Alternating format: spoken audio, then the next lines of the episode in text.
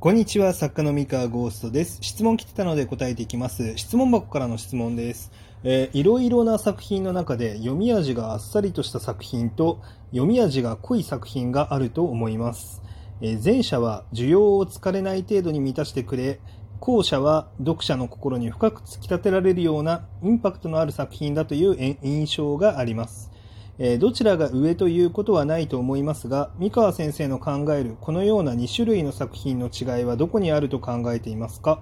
また、自分は後者の方を好んでいるために読み味が濃く、読者の心に爪痕を残せるような作品を目指しているのですが、えーそのようなか作品を書くコツなどありましたら伺いたいですということで、えーありがとうございます。質問。こちらは答えていこうと思います。そうですね、まあ、読み味があっさりしたものと濃いもの、なるほど。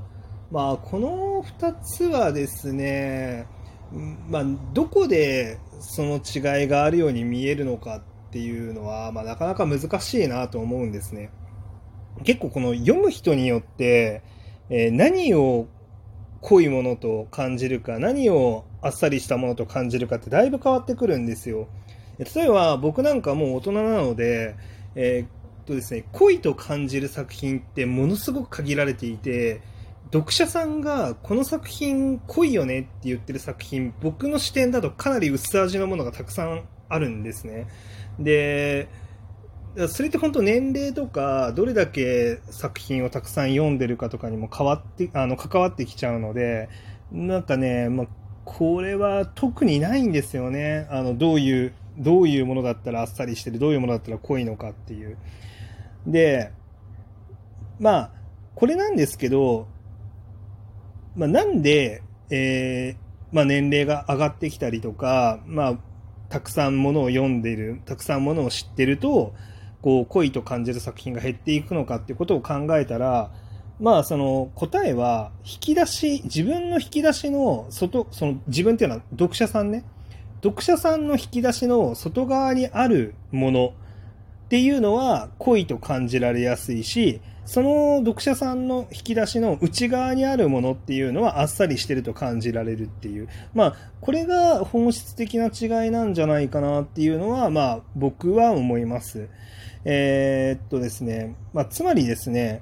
こう自分の知らないものだったりとか、まあ、見たことがない書かれ方をしているとか、まあ、何でもいいんですよ。作中で扱ってる知識でもいいし、キャラクターの性格でもいいし、文章の書き方でもいいんですけど、読者さんにとって自分の、えー知ってるものの外側にあるものっていうのは、まあ、読みにくいんですね、言ってしまうと。読むのにカロリーがかかるし、なんだろう、新鮮な感覚になるし、あの、その分ね、やっぱ濃く感じるんですよね。あの、自分の知らないものだから。知らないものとか、まあその自分の知識とか認識の外側にあるものだから、まあ、濃く感じると。で、えーまあ逆に、面白いんだけど、まあ自分の認識の内側にあるもの。例えば、あの、読めない漢字とかが一切出てこない。まあ文章が読めない漢字が出てこなかったり、もう見たことない表現がほとんど使われてなかったりとか、あの、まあそういうのって、こう結局自分の知ってる自分の認識の認識知識の範囲内に収まってるから非常に読みやすいしあのなんだろうなまあサクサクとあの進められるしっていうまあそういう感じですねだからキャラクターの性格とかもその自分のもう知識の範囲内のものだからまあ読みやすいよあのあの読み味があっさりしてる感じになるっていう。うんまあ、だからですねあのこういろんな作品を読み慣れていたりとか、まあ、いろんな知識を持っているとですね、まあ、ほとんどちょっとやそっとの作品じゃ濃く感じないんですよね。うん、あのそれはもう知ってるものでしかないっていう感覚になるから。まあ、そういう意味ではその読者さんがこれすごいとか、まあ、読者さんが、まあ、これって濃いよねって言ってるもののほとんどが、まあ、僕ぐらいの年齢ととか読書歴になってきちゃうとうんまあまあまああの知ってる範囲だなっていうのに、まあ、収まることが非常に多いっていう、まあ、そういう感じですね。まあ、これは別になんかそれが収まるからすごいとかそういう話では全くなくて、あの、そういうものだっていう、うん、だけの話ですね。えー、まあ、なので、まあ、この方がですね、えー、っと、まあ、2種類の作品の違いはどこにあるのかっていう話ですけど、うんまあ、それぐらいの違いしかないのかなっていうのが、まあ、個人的なものです。まあ、正直、その作品の質とかっていうのとは、まあ、また全然違う話かなっていう気はしますね。うん。で、えー、っと、後者の方を好んでいるために読み味が濃く、読者の爪心に爪痕を残せるような作品を目指していると。そのような作品を書くコツなどありましたらって話なんですけど、えー、っとね、コツというよりかは、落とし穴に気をつけた方がいいと思っていて、えっと、結局ですね、あの、まあ、今僕が言ったことが全てなんですよ。読者さんの認識の外側にあるものって濃く思われがちなんですけど、まあ、この罠にはまると、えっとですね、読者さんよりも自分が読書経験が豊富で、えー、ちょっとやそっとのことでは濃く感じない状態になっている自分が濃いものを目指して書くと、えー、ま、読者さんにとってはもう濃すぎてなんかよくわからないものになってしまうっていう恐れがあるんですよ。だから基本的にはあんまり濃く書こうとかしないでいいと思いますね。あの、あくまでも自分が今の自分にとって等身大の書けるものっていうのを書いていると、自分よりも読書経験が浅かったりとか、まあ、自分よりも経験が浅い人が読んだ時に結果的に濃く感じるっていう、まあ、そういうものかなと思っています。まあ、だからですね、まあ、僕これ完全になんか持論なんですけど、なんか作者さんの年齢の10歳下ぐらいのえー、人たちが一番その作者さんのなんかメイン読者になりなりがちだなっていうのはちょっと感じてて、まあ、例えばその20代半ばから30ぐらいが、まあ30代ぐらいが大体ライトノベル、中高生向けライトノベルのヒットを出しやすい、まあ、作家の年齢分布なんですけど、えーまあ、この辺りの、まあ、若い作者がそもそも多いっていうのもあるんですけど、まあなんか、これって結局、その15歳からまあ18歳、まああるいは、まあ言っても、上行っても20ぐらいの読者たちが読むってなった時に、ちょうど10歳上ぐらいの人たちが、まあ自分の感性、自分の持ってるナチュラルな知識で、まあ書いていくと、まあちょうどよく、その読者さんにとって、あの、程よく知らない世界で、まあ書かれてるっていうことがまあ多いんじゃないかなっていうふうに感じてますね。まあ、なので、まあ逆に言うとその、今自分が高校生とかの場合、そのじ読み味が濃いものを書こうみたいなことあんま意識しすぎると、なんだろうな、うんあまあ、意識しないでかあ、意識しないと、まあ、高校生ぐらいの時のは、まあ、読み味濃いものっていうのは多分書けないですね。意識しないとね。で、まあ、逆に、